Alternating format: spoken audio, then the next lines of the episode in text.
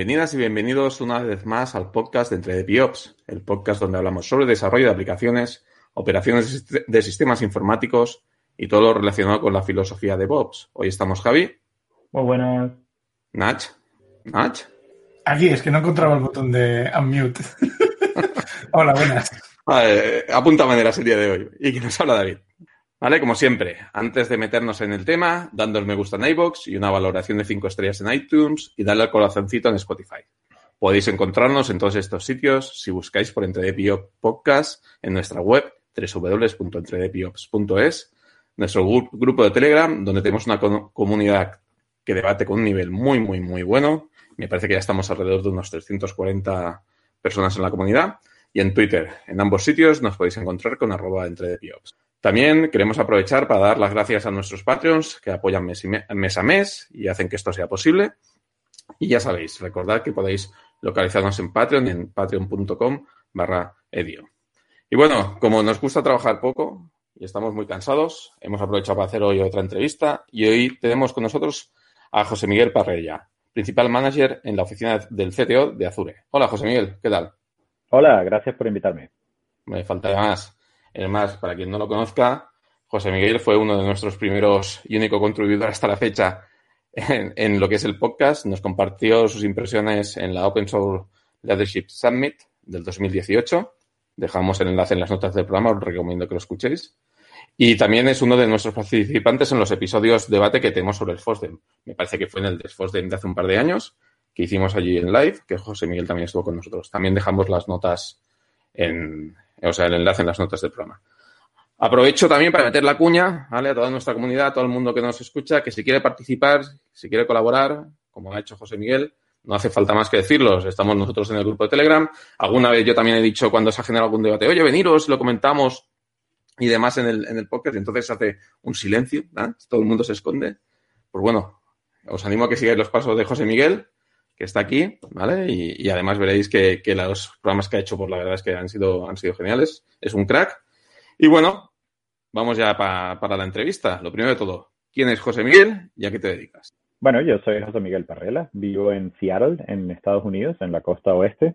Ah, la llamamos un poco la Cloud City porque es la sede de varias eh, empresas de cloud computing o de las divisiones de cloud computing de varias empresas. Amazon, Microsoft, Google, incluso Ali, Ali Cloud, uh, Facebook, muchas otras tienen oficinas aquí. Um, soy originalmente de Caracas, de Venezuela, viví en, Ecuador por varios años um, y ahora vivo en Estados Unidos. Trabajo en Microsoft, uh, en la oficina del, CTO de, Azure, que vamos a hablar un poquito hoy. Uh, y en general, bueno, me considero un promotor del software libre de código abierto, del open source es lo que he hecho por más de 15 años. En Microsoft quizás solo la mitad de ese tiempo, uh, pero he sido CTO de, consultoras de open source, he trabajado con comunidades, con gobierno, ah, siempre en el, en el tema del open source que, me apasiona y ahora mucho más eh, en el cloud. Has comentado que estás en la oficina del CTO de, de, Azure, ¿no? ¿Qué, ¿Qué, es exactamente este, este departamento o este grupo? Bueno, el Chief Technology Officer de, Azure es Marco Sinovich, es un profesional más o menos conocido en el mundo de seguridad de información y ah, de Windows en particular.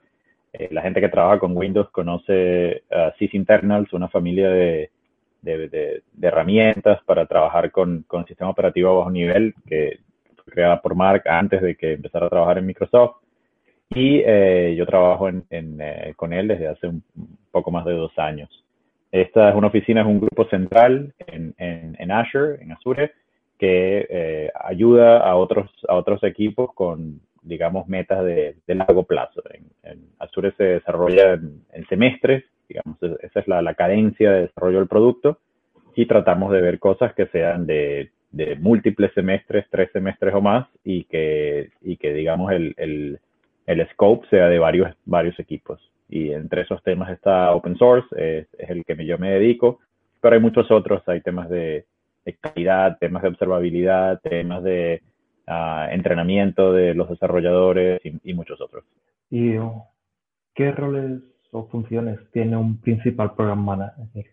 No, buena pregunta, porque el, el, este Program Manager, el, PM, eh, para todos los que trabajan en productos, saben que eh, es una definición un poco difusa, ¿no? Es una persona que claramente no es el developer, no es, eh, no es el que está ahí en el código del día a día, no es un, no es un SRI, no es una persona que esté on call, uh, ni tampoco es ninguna de las otras funciones más de apoyo, tipo marketing y soporte, etcétera, sino que eh, es una persona que está un poco en el medio que se enfoca en producto.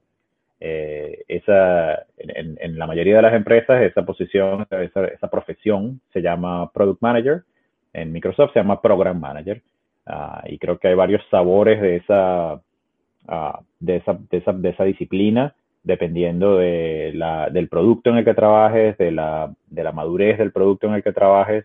Uh, puede ser un product manager que se enfoca nada más en un feature del, del producto, puede ser una persona que se encargue de una familia de productos y servicios, uh, puede ser alguien que, que lleve proyectos, digamos, de, de, alcance limitado. Hay un poco de todo. En, en mi caso, como les expliqué, es, es, a largo plazo enfocado en, la, en, el, en el tema open source Um, y bueno, eh, principal es un poco por el tiempo que es el seniority, el tiempo que llevas en la, en la posición. La progresión de esa profesión empieza con Program Manager 1, 2, Senior, Principal, etc.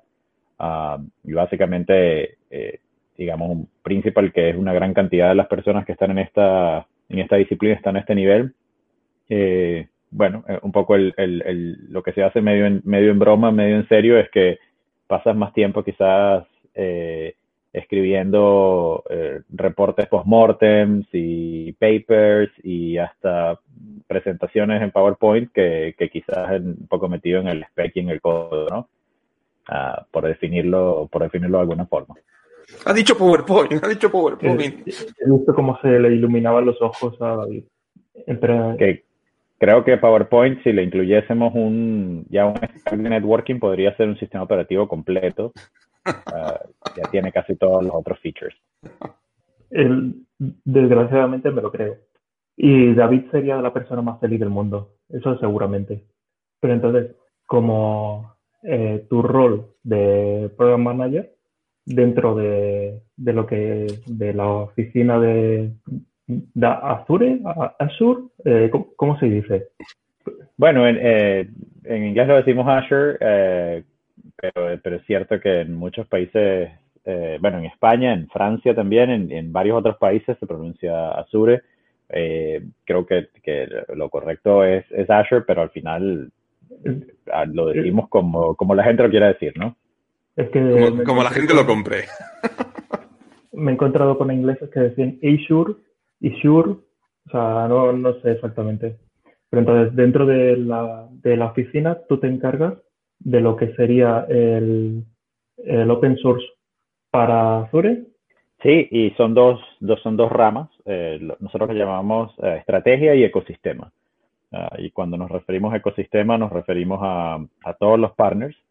En, nuestra, en nuestro grupo somos, eh, somos cinco en el grupo. Llevamos la relación con empresas como Red Hat, como Canonical, como HashiCorp, como muchas de estas empresas también con, digamos, entidades no comerciales, pero que también juegan un papel en el ecosistema, tipo la Linux Foundation, Cloud Native Computing Foundation, etcétera. Y por otro lado, eh, eh, lo que es estrategia, un poco como estos proyectos a largo plazo que les comentaba. ¿También hablas con Terraform o esos no? Sí, parte, parte de HashiCorp. Uh, ah, sí, perdón, eh, perdón, perdón, se me ha ido. Es que, es que no. Él estaba esperando que alguien dijera Terraform y no lo ha ido. Pero bueno, el proveedor de Terraform para PowerPoint no, no lo tengo todavía en el roadmap. Eh, cuidado, cuidado, que mi nueva, o sea, PowerPoint tiene un lugar en mi corazón, pero últimamente Teams me está dando, ¿eh? Me está dando. Oye, ahí, yo ahí lo dejo, ¿eh? Y bueno, ahí que, que hablas de Teams es un ejemplo de a veces eh, tenemos que ayudar a equipos que están fuera de Azure. Nuestro equipo es, es un poco, eh, apoya a otros grupos dentro de Microsoft, entre ellos está Office, del, del cual es parte Teams o también, por ejemplo, el team que hace, el grupo que hace Edge, uh, digamos el grupo de Windows, el grupo de SQL, hay muchos otros productos que no son Azure que tienen necesidades muy mm, cercanas a, al tema open source. Por poner un ejemplo, el grupo de Teams eh, los hemos ayudado mucho con el tema de sus paquetes nativos para Linux. Uh, el tema de Eh, ellos tienen un, un dev para, Ubuntu y, derivados y tienen un RPM para sistemas basados en RPM y entonces un poco ayudarlos con el tema de cómo se construye, control de calidad. Eh, hacemos un poco esas asesorías, esas consultorías internas, por decirlo de alguna manera también. Vale, um, es, es, creo que hay una, hay una cosa que para los que ya llevamos un tiempo con esto nos, nos parece cada día más increíble, que es cómo ha ido eh, virando la, la, actitud de Microsoft respecto al software libre. Entonces, una pregunta que, que querríamos hacerte es, es que explicarás cómo ves tú desde dentro ese cambio de, de postura. Sí, bueno, yo lo he visto por, por una, una fracción, digamos, de esa, de esa historia. Uh, yo siempre digo que temas relacionados con el open source en Microsoft existen quizás desde hace 20 años o más. Eh, y evidentemente, pues hace 20 años no solo no, no, se parecían en nada las cosas que se hacían a las que se hacen hoy, sino que desde cierto punto de vista algunas serían hasta muy negativas eh, o muy cuestionables, ¿no? Entonces yo he visto los últimos 10 años uh, y de la forma que yo lo veo, creo que cada 5 años ha, ha, ha, habido un cambio de etapa más o menos eh, eh, que se puede di distinguir. ¿no? La, primera, la primera etapa, quizás principios de los 2000, eh, bueno, una, se hablaba mucho del tema de, del código compartido, se hablaba de aquella famosa campaña de Linux de Get the Facts, de, de donde se comparaba Linux con Windows Server para, para temas de hospedaje de aplicaciones web. Y, y, luego eso evolucionó de alguna, de alguna forma a lo que yo llamaba un, poco la, eh, algunas iniciativas muy aisladas, muy, muy insulares. Mucha gente no sabe que, que hubo una, inversión por mucho tiempo en Microsoft de, uh, de PHP en Windows. Eh, se llegó incluso a, a, invertir muchísimo en el tema performance de PHP en Windows, uh, hasta el punto que, que en ciertas eh, comparativas de performance era, eh, desde el punto de vista de request, de uso de memoria, etcétera, era, era más eficiente correr PHP en Windows que correrlo con Apache en Linux. La, la, realidad es que nadie corrió nunca PHP en Windows, uh, siempre se hizo en el, en el LAMP stack, pero eh, bueno, quizás eran algunas de esas iniciativas muy, muy aisladas que son históricas y me estoy refiriendo a quizás el periodo del 2005 al 2010. Uh, lo interesante creo que ha ocurrido en, en, los últimos 10 y en particular 5 años. Eh, del 2010 al 2015 hubo muchas cosas interesantes en el mundo de ASP.NET, el mundo de todo ese tema de plataformas de desarrollo, plataformas de aplicaciones, herramientas de desarrollo, incluso un poco fimática. Yo antes de Microsoft eh, representé a, a, la comunidad eh, de software libre en, la, en el debate, aquel famoso debate del OpenXML, del estándar de, eh, de ofimática que, que, Microsoft propuso ante la ISO en el, en el año 2007-2008 y que eventualmente se convirtió en un estándar ISO, pero que hubo mucho debate porque ya existía un estándar abierto en la comunidad que era el, Open Document Format que se utilizaba en aquella época por OpenOffice y ahora por, por LibreOffice y, y Apache OpenOffice y muchos otros, ¿no? Pero bueno, mmm, en realidad creo que también no se conoce mucho que Office de Microsoft también lo soporta.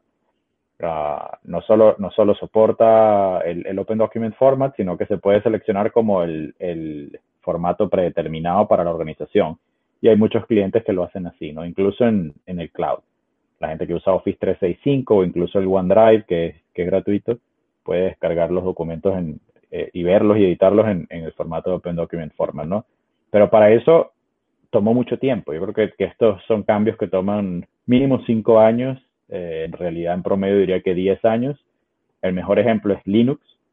Eh, lo que tiene Microsoft hoy en día con, con, Linux, que pareciera que cada mes hay una noticia nueva de algo nuevo que Microsoft está haciendo con Linux, uh, y, y, que es cierto que en Azure es, es más del 50% de, de, de, lo que se usa es Linux.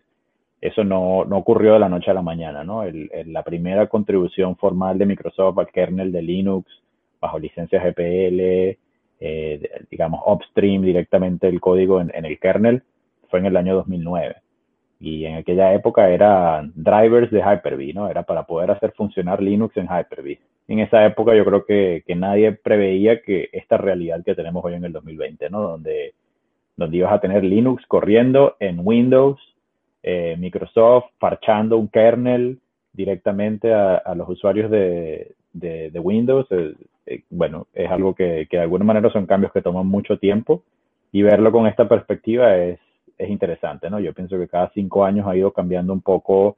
Estamos ahora en una fase que es muy colaborativa, muy de hacer cosas con partners y, creo que vienen cosas interesantes eh, de las que podemos hablar si, si, quieren. En temas de lenguajes de programación se ha hablado mucho de Rust eh, en Microsoft, en temas de bases de datos se está hablando mucho de Postgres en Microsoft eh, y evidentemente todo el tema de Kubernetes y contenedores. Hay, hay una, bueno, una de las cosas que nos has compartido es un enlace a un, a un artículo, a mí me parece muy interesante, es un enlace, el artículo se llama mm, Microsoft and Open Source and an Official Timeline, y es un timeline que empieza en 2002, eh, sí, en 2002, y hasta, hasta prácticamente 2000, no, de hecho llega, llega hasta 2020, creo. Ahora me he pasado y no veo el final, pero creo que el último año que sale sí ya es 2020. Entonces, a mí me parecen curiosas algunas cosas, como por ejemplo que hay un proyecto con una, un proyecto de Microsoft que sea con una licencia ah, de software libre aprobada, que se llama Wix, que fue liberado en 2004. O, por ejemplo, también me ha llamado la atención, que, bueno, sería porque no lo sabía, que en, 2009 empezó a contribuir al, al núcleo de Linux, o había otra que ahora no recuerdo dónde estaba, pero vamos, es esto. A mí hay una cosa que me, que me llama mucho la atención y a veces, y a veces me ha pasado, es cuando se publica una noticia sobre Microsoft y el software libre, hay, a mí a veces me pasa, y veo que a mucha gente también, hay como un cierto recelo. Pero digamos que, que hay ciertas cosas que, van haciendo pensar que quizás este recelo no está muy justificado.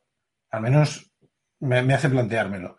Por ejemplo, el, hecho de que, de que, Microsoft tenga muchos empleados, como tú mismo, que, venís de, incluso del software libre directamente, o, que realmente se, se, haya ido, algunas de las últimas novedades sean, bueno, últimas, últimas quizás no, pero sean más orientadas a tener un, una integración más que una solapación no sé si lo estoy diciendo bien, no sé si son las mejores palabras, pero que en vez de quitarle el mercado es como un compartirlo, como, en vez de, una competición es una colaboración.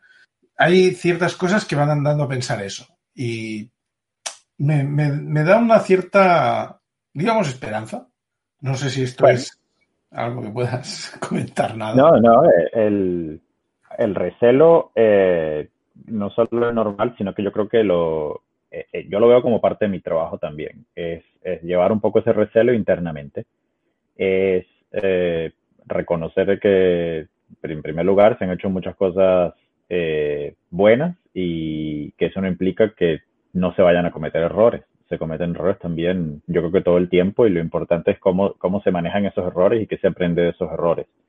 Ah, un ejemplo como, el, lo que hablamos de Teams y, de los paquetes para Linux, eh, no es la primera vez que un equipo de Microsoft que está construyendo y distribuyendo un software para Linux eh, comete algún error, digamos, de una novatada con, el, con, con los paquetes, ¿no? Algo, una dependencia incorrecta o un script que al instalar hace algo que no, digamos, no sea bienvenido por el administrador de sistemas y que seguramente hubo una buena razón para hacerlo, pero, pero denota de alguna forma que no, no hubo de alguna, de alguna manera ese canal de comunicación con la comunidad, no se, no se entendió quizás que no es lo mismo instalar un RPM en un sistema Red Hat que está bajo unos temas de compliance, etcétera, o que instalarlo en un, en un Fedora o que instalarlo en un, en un SUSE incluso, que quizás las dependencias tienen que, tienen que tenerlas con un poco más de cuidado, el versionamiento, etcétera.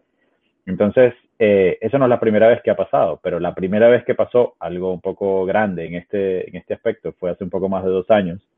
Eh, y yo siempre cuento la anécdota, fue un, eh, una distribución del lenguaje de programación R que se empaquetaba para distintos sistemas operativos, incluyendo Debian y Ubuntu. Y en el paquete para Debian, los, los desarrolladores habían, tenían unos tests y, uno de los tests era probar unos samples, una, unos scripts en, en, The Shell que probaban el, el paquete. Y en Debian eh, no funcionaban los scripts. Y no funcionaban porque los scripts tenían bachismos y en Debian el intérprete por predeterminado es Dash. Entonces, eh, alguien pensó que para eliminarlo, la mejor manera de pasar esos tests era en el script de instalación del paquete poner una línea que dijera rm binsh. Um, y claro, esto corre como root y cuando instalas el paquete te borra el shell. Eso, ah, eso es una fiesta. Qué aplauso, se merece un aplauso. Sí, a ver, eh, por un lado los test pasan, ah, eh, pero por otro eso lado... no se puede negar. Exacto.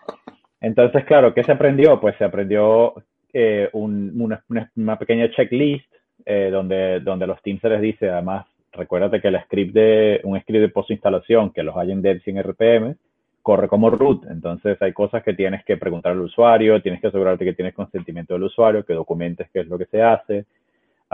y bueno, mm, eso no implica que no, no, vayan a haber otros casos como estos, pero sí implica que la gran mayoría, porque la realidad es que si tú vas hoy al repo de Microsoft, la cantidad de software que se publica ahí diariamente es, es, es, muy grande. Eh, significa que de alguna manera, porque para mí lo, más importante es, eh, empoderar un poco a los teams de Microsoft a que puedan hacer esto, ¿no?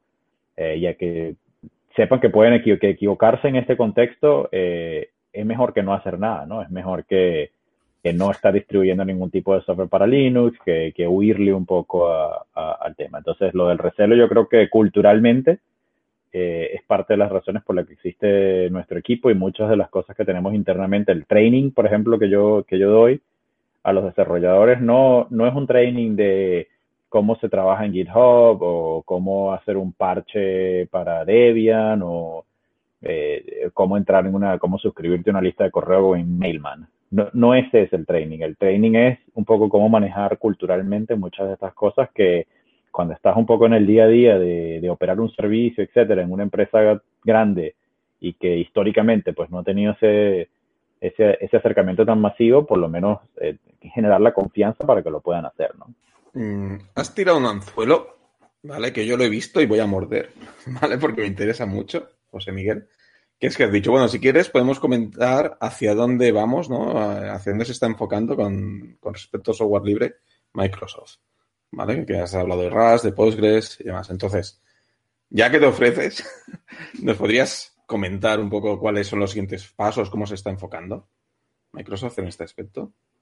Bueno, sí. Eh, yo, una de las cosas interesantes es que yo creo que hoy en día cualquier eh, persona que quiera para una compañía grande, no tiene que ser Microsoft, puede ser Amazon, puede ser VMware, puede ser Facebook, puedes un poco inspeccionar cuál es el, su historial de contribuciones en abierto y entender un poco dónde se están enfocando, ¿no? Eh, a mí, yo, yo, siempre lo cuento porque tengo muchísimo respeto y es algo que siempre que voy a Europa, a la FOSDEM o cualquier otro evento, me, lo traigo como, como aprendizaje y es Facebook. Facebook es eh, un, digamos, un, tiene un producto que todos lo conocemos, pero cuando uno va a ver qué hacen los ingenieros que trabajan en Facebook, en, por ejemplo, el kernel o el kernel de Linux o en ciertos mm, paquetes de, bajo nivel de sistemas operativos, es un poco eh, impresionante, ¿no? Porque los ves trabajando en temas de, eh, por ejemplo, este, un, un de, un killers en, en espacio de usuario para cuando tienes servicios que están consumiendo demasiados recursos, no, no puedes dejar que el kernel mate el proceso. Para, ese momento ya es, demasiado tarde. Entonces, han invertido muchísimo en Systemd, han invertido muchísimo en, en estos eh, monitores de espacios de usuario, han, han, creado incluso nuevas métricas para el kernel. Eh, cualquier administrador, administrador de sistemas de los que oye el podcast sabe que que tenemos en, en, sistemas Linux y Unix, la, el system load, ¿no? Y que lo monitoreamos, pero que no entendemos muy bien en realidad. Yo creo que hoy en día nadie puede escribir en un whiteboard la fórmula cómo se calcula este número, ¿no? Solo sabe si está empeorando o no. Y pues, pues bueno, la, la gente de Facebook eh, creó PSI, otro, otro mecanismo, digamos, para medir eh, memoria CPU y I.O., a ver cómo está la presión del sistema y poder, y poder eso, tomar decisiones de, de reubicar workloads o, agregar capacidad, lo que sea. Ah, y, y, eso, recientemente están trabajando mucho en el tema de, de rediseñar el, el, subsistema de I.O. De, de, Linux. Y lo mismo se puede hacer con Microsoft. Hace dos o tres años, una empresa hizo ese análisis y, bueno, consiguió como seis clusters de, de contribuciones de Microsoft que creo que son los que hoy en día en general se conocen, ¿no? Está uno con Linux, hay uno alrededor de Docker, o Mobi, todo, ese tema y, Kubernetes. Uh, Cloud Foundry eh, eh, es uno o era uno de esos, de esos, cuando se hizo ese análisis, era uno de esos clústeres. Había todo lo que es eh, web, HTML5, JavaScript, Node, pues, pues todo ese es, es, otro. Python era uno muy importante. De hecho, me parece que cuatro de los, de los principales, de los, core contributors de Python trabajan en Microsoft, en distintos equipos, pero, pero tenemos digamos, bastante, bastante gente de ese grupo. Y bueno, un poco lo que a mí me gusta hablar es de cuáles nuevos clústeres podrían aparecer que... Ah, el otro era Hadoop y Spark y todo eso, ¿no? Eh, ¿Cuáles nuevos clústeres podrían aparecer que, que, a mí en particular me, me llama mucho la atención? Pues uno es Rust. Uh, Microsoft ha hecho algunas, algunos blogs donde, donde habla de cómo quiere utilizar Rust para mejorar la seguridad de, de, ciertos sistemas y reducir, digamos, categorías completas de exploits. Eso está muy interesante. Eh, y yo lo comparo un poco con Git. Cuando yo empecé en Microsoft en el, en el 2010, eh, pues yo no pensaba eh, que en Microsoft jamás se, hubiera, se pudiera utilizar un sistema de control de versiones eh, colaborativo altamente distribuido. Siempre pensé que, bueno, porque además también podías ver en los productos de Microsoft que habían cosas tipo Mercurial, habían, digamos, cualquier protocolo que, no fuera estas cosas que se usaban en el mundo open source. Y una, una cuestión muy interesante que ocurrió fue la, los cambios demográficos de Microsoft. Pues todas las semanas eh, había orientación de nuevos empleados y bueno, se te presentaban 100, 200 nuevos empleados, de los cuales una gran cantidad son developers, que vienen de usar Git porque lo usaban en, en sus trabajos anteriores en la universidad, etcétera, y querían usarlo en, en, en, Microsoft. Entonces, mucha presión para usar Git, problemas de ingeniería realmente grandes, como por ejemplo eh, Windows, el repositorio de Windows es, es eh, tan grande que requería cambios a Git para soportar archivos de gran tamaño, etcétera. Pues hubo que hacer parches a Git y todo esto eventualmente si aceleras dos, bueno, ocho años, eh, llegas a, bueno, pasando por Microsoft, eh, creándole cuentas en GitHub a todos los nuevos empleados. si se acuerdan de eso, ocurrió hace varios años que salían las noticias. Microsoft es, el, es la empresa con más empleados en GitHub o la empresa con, que más contribuye en GitHub. Hasta eventualmente Microsoft compra GitHub. Uh, pues esto un poco con, con, con, Ross, yo creo que es uno de esos cambios demográficos de, de, impacto eh, a largo plazo que, que, yo esperaría, la verdad que, me, que sería muy emocionante verlo, ¿no? Uh, y el otro, Postgres, eh, que, que, es un poco contraintuitivo, es difícil pensar en, en, en Postgres en Microsoft, eh, digamos, llegó de, llegó de último o llegó tarde a la, a la fiesta de bases de datos open source en, Azure. Uh, primero llegó MySQL, después llegó, bueno, primero llegó Redis, después MySQL, después soporte allí en, en Cosmos para temas tipo Mongo, etcétera. Después llegó MariaDB y por último llegó Postgres. Pero llegó a través de una adquisición de una, de una compañía, Citus, uh, con excelentes profesionales, con gente, hemos contratado también muchos de los core committers de Postgres. Eh, y bueno, a ver, hay un, la gente de Windows, cada vez que lanza una nueva, un nuevo parche, un nuevo release, eh, una nueva imagen, etcétera, tiene su quality assurance, que, bueno, es, es, bastante de gran escala, ¿no? Porque Windows llega a billones de dispositivos y eso corre en Postgres. A ver, el, el dashboard, el QA dashboard de Windows corre en Postgres en Ubuntu.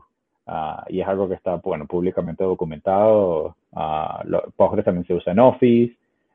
Xbox usa Kubernetes.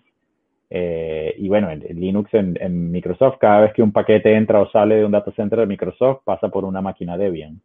Todos los switches en los racks corren Sonic, que es una versión de Debian que, que no solo la utilizamos internamente en los centros de datos, sino que está disponible para que lo utilicen terceros también. Y bueno, y además de eso, yo creo que a mucha gente siempre le interesa saber, hay grupo de usuarios de Linux interno en Microsoft, Uh, no, no, sé exactamente los números de cuánta gente usa Linux en su desktop. Hay muchos equipos donde es, es, la norma porque los usuarios o los clientes usan Linux en su desktop, entonces es un poco por afinidad. Uh, pero, pero sí, todo el día hay, hay un grupo interno de, de, usuarios de Linux donde todo el día se preguntan temas de drivers, temas de cómo logra hacer funcionar la impresora, la VPN, bueno, un poco lo típico de, de soporte de usuario final usando Linux en su desktop, pero que verlo, verlo dentro de Microsoft un poco, hace un poco de gracia, ¿no? Hay, hay, hay una cosa que, que no sé si, si vale la pena. Es un enlace de los que me pasaste, que es un podcast grabado contigo explicando el cambio cultural en Microsoft. Quizás podría servir para quien quiera escuchar más sobre el tema. yo no he tenido tiempo de escucharlo. Me, me preguntaron en ese podcast, uh, bueno, muchas de las preguntas que me estás haciendo tú, un poco el, timeline, uh, me hacían preguntas un poco más uh, intensas, por ejemplo, y, esto es cierto, ¿no? Me preguntaban si hubo gente que me dejó de hablar cuando empecé a trabajar en Microsoft, gente de la comunidad, etcétera. Y sí es cierto, ¿no? Que hay un poco el, hay un cierto coste un poco emocional, la gente se pregunta, viene, viene de eso que hablamos del recelo, etcétera.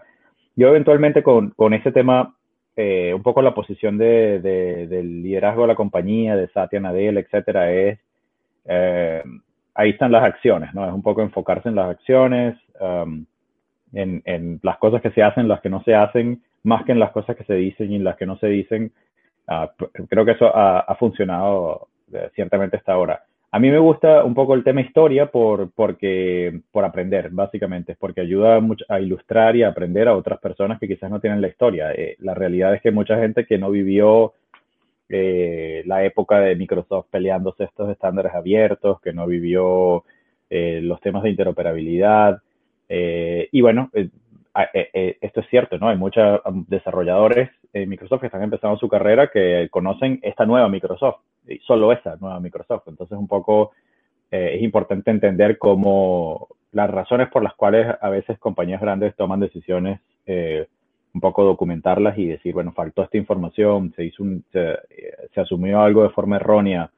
Uh, creo que eso pues sigue siendo, sigue siendo valioso. Hablabas de Wix, eh, en el 2004. En general se, se, considera que esa fue la primera, el primer producto de Microsoft que se hizo open source. Um, y esta timeline que mencionaste, que dice que empezaba en el 2002, yo lo único que mencionaría antes del 2002 que ocurrió fue, eh, existía una compañía que se llamaba Interix, o Interix. Interix hacía, eh, portaba el, el, el, digamos, el toolchain GNU eh, a, sistemas Unix y ellos, bueno, Microsoft la compró para que lo hiciera para Windows.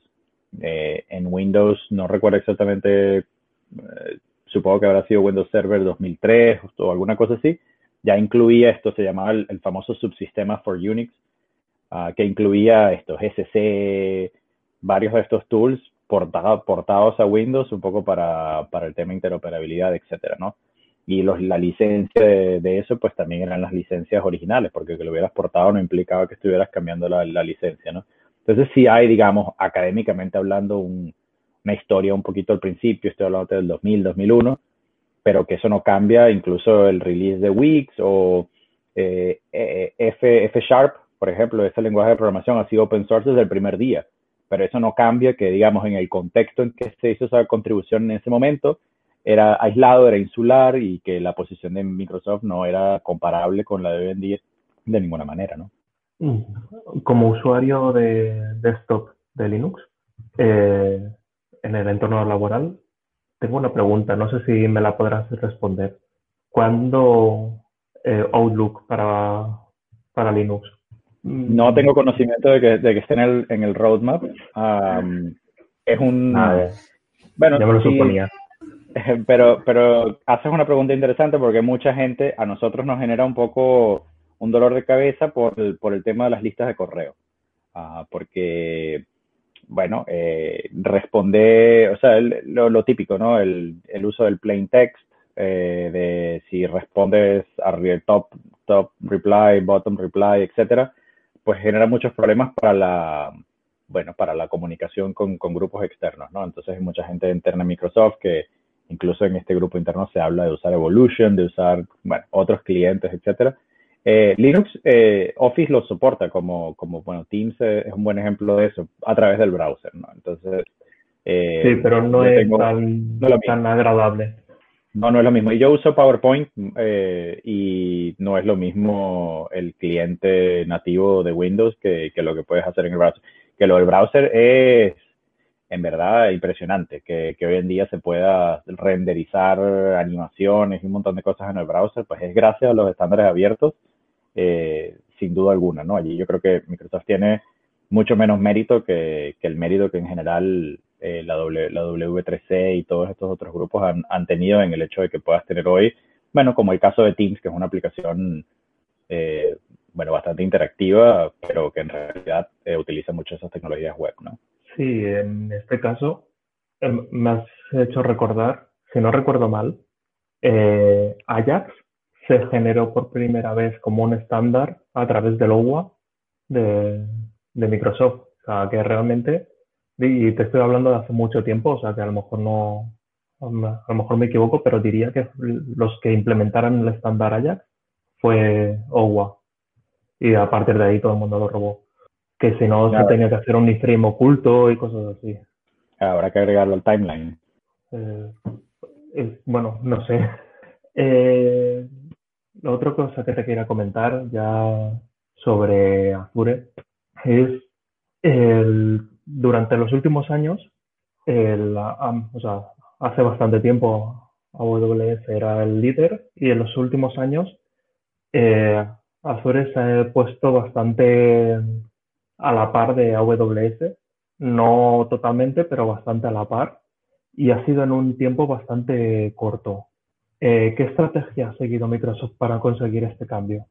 Bueno, pues eh, te puedo contar mi, mi experiencia, eh, que creo ha sido, sí, ha, sido buscar, identificar yo creo esos puntos de, de, paridad, esos puntos de diferencia y enfocarse en ellos, lo cual es difícil para una empresa como, como Microsoft. En, en, el proceso de desarrollo de producto en Microsoft, como muchas otras empresas de tecnología, es con el cliente. Es, ir al cliente y un poco investigar qué quiere hacer este cliente o esta categoría de clientes y luego hacerlo. Mientras que en, en cloud es diferente. En cloud es, eh, es un poco ver qué, ver, ver qué es lo que, ver lo que se está haciendo, cuáles son las diferencias entre tal o cual plataforma y luego tra trabajar en esas, en esas plataformas con los clientes porque la implementación es, es, importante. Yo creo que un poco fue entender de que a veces los clientes, eh, eh bueno, eh, nos dicen lo que, lo que necesitan, pero hay muchas otras cosas que son necesarias que no te las dicen porque no, no, no tienen, de alguna manera, no es su, no es su core de negocio, ¿no? No, es, no, no están pensando necesariamente en eso o, o, es un problema que lo pueden ellos manejar o buscar un workaround o alguna cosa, ¿no? Entonces, ha cambiado fundamentalmente, creo que es la manera como se hace el producto, en, en de dónde se escucha el feedback, eh, mucho análisis, yo creo, de, la industria. Me dedico tampoco, eh, también un poco a eso, eh, todos los meses o cada dos meses mando un, pequeño newsletter sobre qué está pasando en el mundo open source. Uh, se lo mando a una gran cantidad de gente de Microsoft, a mucha gente en GitHub también, incluso LinkedIn, Yammer, algunas otras empresas de, Microsoft reciben un poco el newsletter y ahí hablamos de, bueno, lo que estamos hablando aquí, ¿no? Por ejemplo, hay una nueva manera de medir la presión de I.O. en un sistema Linux, se llama PSI, este es el feature, está a partir de tal kernel, aquí está la documentación eh, eso es importante porque entonces puedes informar a los otros equipos que están trabajando en su roadmap para que, para que incluyan eso y, y eventualmente poder anticipar la necesidad de, la necesidad de los clientes, ¿no? Eh, eso ha sido importante y el, y el hecho de que sigan habiendo muchos clientes que, que escogen Azure por muchas razones. Eh, son clientes grandes y son clientes que lo fuerzan, yo creo, fuerzan a Microsoft a, a cerrar esas brechas rápidamente y en otros casos saltar adelante, ¿no? Uh, es interesante porque lo que, lo que tú mencionas, eh, nosotros lo vemos igual. Nosotros pensamos que hoy en día muchas cosas son comparables, son equivalentes, eh, y muchas otras pues hay diferencias y hay áreas como Service Mesh, eh, Service Discovery en el mundo de Kubernetes, etcétera, donde yo creo que todos los proveedores de cloud están abiertos a cualquier opción.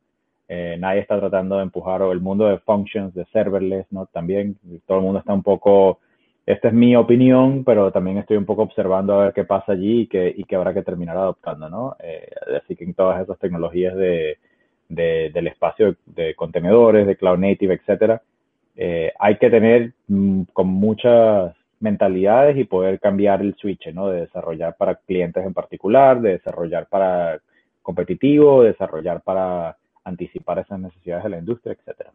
Que, por ejemplo, en ahora que comentas las funciones, en, AWS se tienen las lambdas y en Microsoft eh, se generaron, si no recuerdo mal, primero las app logic y después las functions. Y mm, realmente el app logic era una vuelta de tuerca al pensamiento que le gustaría a David del PowerPoint y hacerlo súper fácil, súper simple y, y, o sea, era una cosa muy curiosa que no era solamente toma una interfaz y a lo que quieras, sino que tenías que programarlo visualmente realizando las funciones que necesitabas y después, mm, o sea, o al menos yo lo toqué antes a Logic, después a las funciones sí que salieron algo más parecido a lo que serían las lambdas. Pero aquella vuelta de tuerca de yo te lo simplifico mucho, eh, aquello fue una cosa muy curiosa que vi. Sí, no, es, un ejemplo perfecto porque se empezó, y si, y si recuerdan un poco cómo fue la, narrativa de la, gente que reacciona a, bueno, a los desarrolladores las compañías que reaccionan a todo esto, empezó con serverless, ¿no? Era, no quiero, no quiero manejar el sistema operativo, no quiero manejar la máquina virtual. Bueno, para eso puedes hacer lambdas, puedes hacer eh, estas uh, Logic Apps uh, o Power, la plataforma Power de Microsoft, que, que, también, digamos, entra en este, en este mundo, puedes hacer contenedores administrados, hay como un abanico de, cosas para hacer serverless. Luego la gente ya creo que empezó a, diferenciar que a veces necesitas cosas como lambdas y functions para eh, programación orientada a eventos, en, eh, ese es un ejemplo. En otras partes puedes necesitar los contenedores para temas de microservicios y en otra parte vas a tener el, el low code o no code, cosas tipo Logic Apps y Power, que, que es un, digamos, una tercera rama en la que ya ni siquiera son los desarrolladores los que están haciendo la lógica, sino que son analistas de negocio u otras personas, que es un poco esta promesa del, del drag and drop, que va a poder agarrar componentes y dibujar un poco el workflow y darle correr y, eso va a funcionar, ¿no? A mí, yo le tengo um, la vista puesta un poco a Power, la plataforma Power de Microsoft, eh, corre en Azure, pero no tiene la, no, no tienes ni siquiera que usar el portal de, de Azure, hay incluso apps para el teléfono que donde puedes diseñar los, los flows y correrlos. Eh, pues esto está muy interesante y un poco creo que también es otra, otra frontera, es cómo meterle open source allí, ¿no? Porque cuando escuchas que en el enterprise se está usando 90% o más de open source y tienes estas plataformas de donde hay, digamos, bajo esfuerzo de programación, para mí lo interesante es la eh, cómo se solapan esas dos cosas, es si si vas a poder reutilizar componentes open source que otras compañías hayan, hayan, hayan escrito, ¿no? Imagina, por ejemplo, bancos donde haya lógicas de validación de números de cuenta o ese tipo de cosas que las puedas reutilizar de un repositorio open source de código para bancos. Son cosas interesantes que no las teníamos antes, ¿no? Eh, creo que hay muchos teóricos que nos dicen que la, esa promesa de la programación sin, sin código eh, ha existido por décadas y no ha terminado de encajar, y es cierto pero lo interesante es si el open source puede finalmente cambiar eso. Creo que, que, estaría interesante porque ahí sí llegaríamos un poco a esa promesa interesante de cuando se habla de que en GitHub hay 40 millones de personas, de, los ciudadanos programadores, de la programación social, de, bueno, e, eso creo que está interesante y se conecta un poco con el tema eh, del, del, edge, ¿no? De, de correr, de llevar estas nubes más cerca donde están los usuarios. Eh, ¿Para qué? Eh, es la pregunta que siempre se ha planteado, ¿para qué quisiera yo llevar a la nube cerca de donde están los usuarios? Y creo que cada vez van saliendo más casos de uso para eso, ¿no? Eh, típico, uno que yo no lo tenía en mente era cómo, cómo manejas una flotilla de drones que están en, en, ubicaciones remotas, ¿no? Vas a necesitar quizás un comando de control centralizado, pero necesitas tener estaciones que estén cerca del dron para poder llegar, llegar con tus señales al, al dron, ¿no? Eh, pues ya hay proyectos súper interesantes de llevar eh, ese edge a, los límites, ¿no? Llevarlo al campo para temas industriales, agrícolas, temas como esto de drones, para monitoreo de infraestructura de transmisión eléctrica.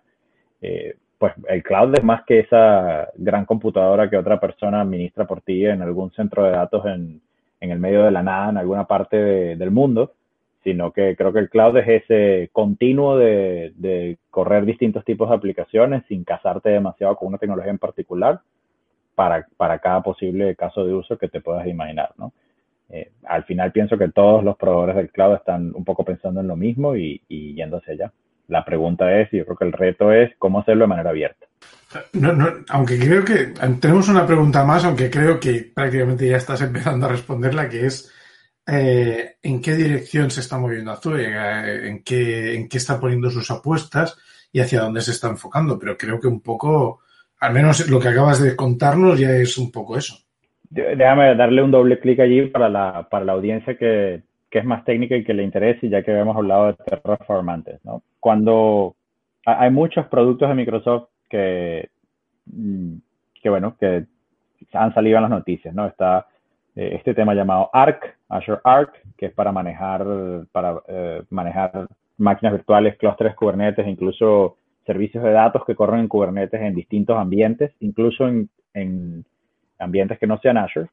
Um, hay cosas como Lighthouse, que es un poco similar, pero para partners. Hay cosas como Azure Stack. Hay muchos productos, pero no quiero, no quiero hablar de los productos, quiero hablar del concepto. El concepto es que en Azure, como en otras nubes, hay un, hay un control plane. Eh, hay, una, hay una API que, a través de la cual puedes decirle a Azure, quiero crear máquinas virtuales, quiero crear redes, quiero crear aplicaciones que mm, vayan y busquen su código en este repositorio Git. Eh, bueno, ese es el control plane de, Azure. Un poco la, apuesta que, estamos haciendo es que ese control plane esté en, todas, en todos los posibles lugares donde Azure pueda estar. Es decir, si um, tienes un, un, cluster Kubernetes corriendo en, bare metal on-premises, eh, que puedas utilizar las mismas eh, llamadas a la API de Azure con ese clúster local. Ah, esa API, para poder hacer eso, pues esa API tiene que ser abierta, es una API abierta, está bien documentada, los, guidelines de, están en GitHub, eh, también son abiertos. No, nosotros no permitimos que ningún equipo añada a la API eh, sin tener las pruebas contra el guideline. Uh, nada va, nada sale en producción que no esté en el, en el swagger de la, de la API. Entonces es muy fácil incluso que se generen los SDKs, etcétera, a medida que se vayan agregando cosas o se modifiquen cosas de la API. Uh, y creo que la parte complicada en, en, todos los proveedores de nube no es tanto agregar y modificar, sino cuando quitas cosas de la API, cuando das de baja algún servicio, alguna funcionalidad, comunicar eso, etcétera. Siempre, siempre es complicado, siempre es un reto. Pero la apuesta que hemos hecho es ese modelo que se llama Azure Resource Management, es hacerlo llegar a, todo, a todos lados, ¿no? Eh, cuando hablamos de Terraform conectado con Azure, eso es lo que usa Terraform, usa ARM, usa el Resource Manager. Eh, lo mismo con Ansible, lo mismo con Bosch de Cloud Foundry, lo mismo con Cluster API de Kubernetes. Eh, todas esas integraciones con partners, y eso es una de las dos grandes cosas que hace mi, equipo, son a través de, este ARM, de este Azure Resource Manager. Y pienso que eh, la, la, apuesta es que eso sea cada vez más abierto, que sea cada vez más estándar y que no importa dónde esté el workload, eh, lo puedas controlar con la misma semántica, con los mismos SDKs, el mismo código, eh, etcétera. Y ese puede ser de Microsoft directamente o puede ser de terceros, como es el caso de Terraform o de Ansible. En el caso de RM, eh, o sea, no se va a sustituir por nada. No se está pensando en cambiar totalmente el lenguaje. No, ARM está, y cada una de estas cosas nuevas que se han anunciado, como ARC o Lighthouse, etcétera, todas usan lo, usan lo mismo. Um, hay, ha cambiado, ha, evolucionado yo creo con el tiempo, pero, pero sí hubo un gran cambio, no, sé, no, no recuerdo ya hace cuánto, seis años, quizás siete años, hubo un gran cambio de un modelo eh, más imperativo de cloud a, digamos, por, por ponerlo un ejemplo, es más un poco como manejarías un VPS, un VPS a través de un portal, ¿no? Vas allí y dices eh, crear máquina virtual, start, stop, etcétera. Uh, quizás hay una API, quizás no, pero es un poco más imperativo. Así funcionaba, digamos, la primera generación de, de Azure. Eh, yo diría que, que, está ya bastante eh, claro y extendido que todas las cosas funcionan con este, con este nuevo modelo de, ARM. El, este modelo tiene sus pros y sus contras. Un, un contra es que si no eres un usuario que quiera usar todas estas funcionalidades y en realidad lo único que quieres es crear una máquina virtual, prenderla, apagarla, etcétera, eh, pues es más complicado. Pero para eso ya hay otras cosas, ya hay portales web, hay CLIs, hay otros mecanismos que puedes usar para hacerlo un poco más simplificado. Igual hoy en día mucha gente, y es muy interesante, utiliza Visual Studio Code, por ejemplo, y extensiones de Visual Studio Code para Azure, y desde allí maneja los recursos. O, una shell eh, administrada que ya tenga, el, que ya tenga las CLIs instaladas. Eh, creo que hay, un poco para todos, pero si no tuviésemos ARM, eh, bueno, creo que, eh, a ver, sería un poco más complicado poder hablar de un ecosistema abierto de, nube que va más allá de los centros de datos de Microsoft y que está en, puede estar en, potencialmente en cualquier parte. De hecho, esto ya está anunciado, estas zonas de, Edge. Eh, creo que hay tres categorías. La primera es donde Microsoft tiene puntos de presencia, que normalmente son ISPs nacionales o puntos de, estos de intercambio de conexión nacionales. Eh, eh, esto allí se está extendiendo Azure a esos puntos. Luego está lo mismo, pero en el, en el digamos, en, el, en la infraestructura del operador de telecomunicaciones. Y lo mismo, pero ya en la infraestructura del cliente, esas tres cosas. No recuerdo exactamente los nombres de los tres productos, pero son maneras de llevar la posibilidad de que tú puedas decir, tengo esta función, pero ya no quiero que corra en eh, North Europe, sino que quiero que corra en un, eh, en una ciudad específica en el centro de datos del ISP tal, porque eso es lo que me va a quedar más cercano a mi aplicación. Eh, yo como usuario de, de RM, eh, que me he estado peleando bastante, por eso te preguntaba a ver si iba a haber algún cambio de ese estilo, de como la vuelta de tuerca que le estaba haciendo a AWS con el CDK, pero pues eso, ¿no? Entiendo que el núcleo del, del RM sería eh, inamovible, aunque sí, han cambiado de versiones y alguna vez eh, cuesta encontrar la documentación donde pone que, que, cambiaba entre una versión y otra, a no ser que fijes el versionado, pero no, no, o sea, más que nada era eso, que es un poco más costoso que CloudFormation utiliza RM. Y como saben, eh, los SDKs autogenerados tienen sus problemas también, que generalmente no son idiomáticos, son más difíciles para los programadores de, de, escribir, eh, bueno, de hacer cosas eh, comunes en una sola operación en vez de en 3, 4, 5. Entonces, la inversión grande ahorita es en rehacer los SDKs de, de, forma idiomática, un poco más modernos, con, pensando un poco en facilitar. La API siempre va a estar allí, es muy popular sobre todo para las integraciones con terceros. Eh, no es la única, ARM no es la única integración con terceros. Otro tema es identidad. Muchos, muchos partners que, que crean eh, servicios con, con, open source eh, tienen excelentes productos, de, por ejemplo, bases de datos, pero en realidad no quieren meterse en el tema de manejo de la identidad. Y Microsoft ya tiene un Azure Active Directory compatible con estándares, y entonces eso, eh, la facturación es, otra cosa que los partners nos piden mucho, quieren venderle a usuarios de, de, Microsoft, pero bueno, hacer toda la, infraestructura para poder cobrar en, a los clientes en todos los países donde Azure funciona, etcétera, es complicado, entonces Microsoft hace eso uh, por, por, el partner. Eh, hay muchos, muchos otros elementos de integración, ¿no? Una, una, un comentario por, por terminar que me parece interesante es que en, Azure hay un servicio que se creó y se opera de forma conjunta con Red Hat. Se llama Azure Red Hat OpenShift. Um, y este servicio pues tiene su propio control plane que habla con la con la con este ARM para crear toda la infraestructura necesaria para correr el servicio. Cuando un cliente quiere crear ese un clúster de OpenShift en, en, Azure Red Hat OpenShift, se corre pues toda esta lógica. Eso es open source. Ese resource provider es open source, está en GitHub, se llama Aro RP Um, y, creo que esa es la tendencia, ¿no? Es a construir más cosas con partners que están integradas más allá de, ese nivel de, del resource management, están integrados a otro nivel, identidad, billing, eh, métricas, etcétera, y que la lógica es, es, abierta, ya sea a través de documentación o directamente a través del código, del código publicado, ¿no? Hay, hay varias mencioné Redis, mencioné Elastic, um, Spring con la gente de Pivotal, um, con HashiCorp también tenemos un control plane. Uh, hay, varios ejemplos de, estas, de estas alianzas que, con compañías que hacen eh, productos open source que, amamos y, que, utilizamos y que ahora también están bien integrados en, la nube. Madre mía, cómo pasa el tiempo, ¿eh?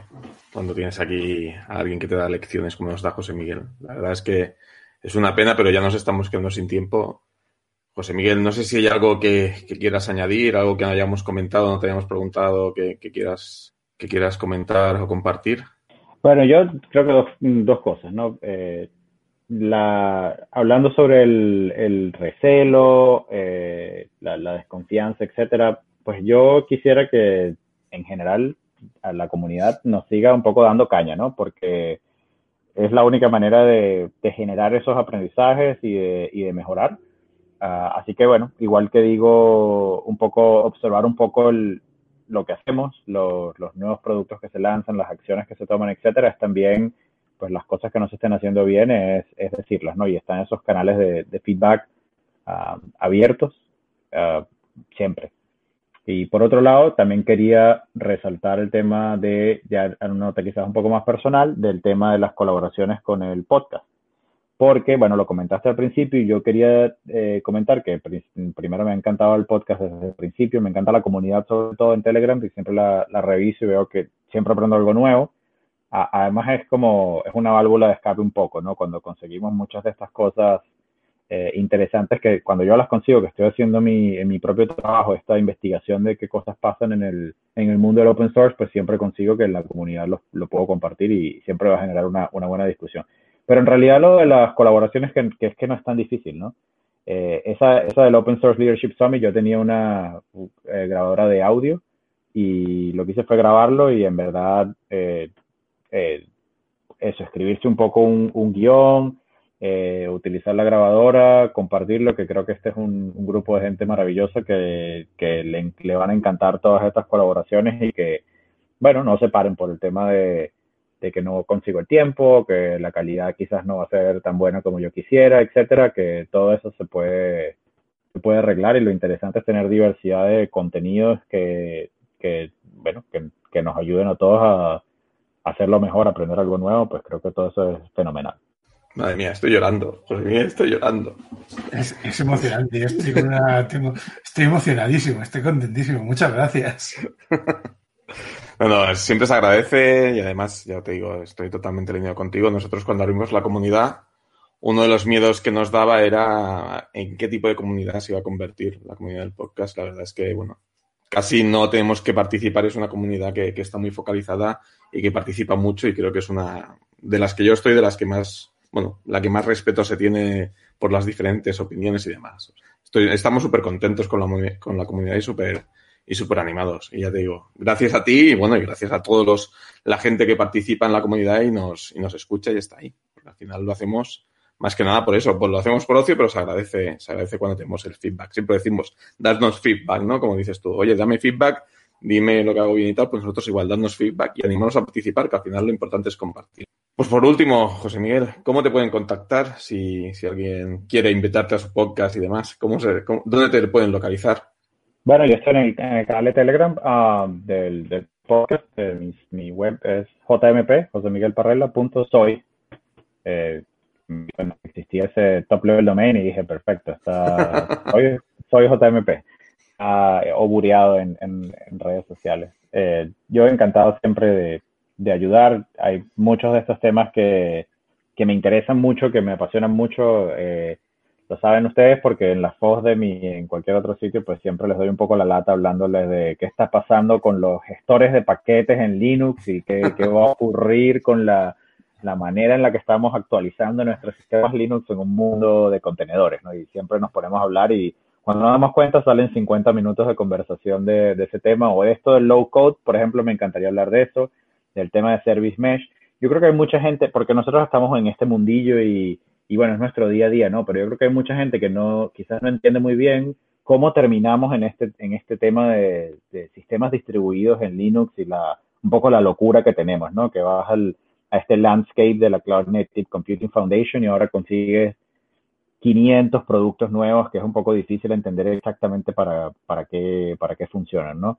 Eh, me llama mucho la atención que seguro si hablas con alguien que opere un supercomputador en alguna universidad o alguna de estas cosas de computación paralela, pues les dará un poco de risa, ¿no? Dice que cómo se complican la vida. Esto tan fácil que era eh, programar esto con MPI en C, utilizando RDMA, etcétera, y claro, quizás que no, bueno, un poco que, que no se entiende a veces que cómo, cómo llegamos aquí, esa perspectiva histórica, pues podría ayudar. Así que salen, salen muchos de estos temas y siempre me encanta hablar con ustedes de ellos. Muchas gracias, es maravilloso tenerte. Sí, sí, muchísimas gracias, José Miguel. Pues nada, lo sentimos mucho, pero ha llegado la hora de cerrar. José Miguel, otra vez, muchísimas gracias por estar aquí, por aguantarnos y por iluminarnos con todo este conocimiento y sabiduría que siempre transmites cada vez que, que hablas y compartes. Esperamos que te animes y vuelvas a, otra vez a nuestro podcast, bueno, otra vez o todas las veces que quieras, a compartir con nosotros. Gracias a ustedes. Pues nada, lo lamentamos, sé que a muchos les habrá fatal, pero ya ha llegado la hora de cerrar. Ya sabéis, si os gusta nuestro trabajo, corred la voz, valorad con cinco estrellas en iTunes, si me gusta en iBox y como siempre el corazoncito en Spotify. Nos podéis buscar en todos estos sitios por EntredePiops, en nuestra web www.entredepiops.es, en Telegram y la cuenta de Twitter arroba entredepiops. Y como decíamos con José Miguel, por favor, dadnos feedback. Recordad que si os animáis a ayudarnos, tenemos nuestra cuenta de Patreon, patreon.com barra edio, y nuestro link de afiliados de Amazon, que lo podéis encontrar en nuestra web y en las notas del programa. Y esto solo aplica un pequeño porcentaje de vuestras compras, que vaya para, para nosotros, sin incremento en el precio. Pues nada, ha llegado el momento de despedirnos. Javi. Hasta luego. Ignasi. Hasta la próxima. Hola. Through the centuries, the endless string of memories. Through the progress and the waste. Still the rivers flow, the sun will blow, the seeds will grow, the wind will come and blow it all away. Are just a memory replaced.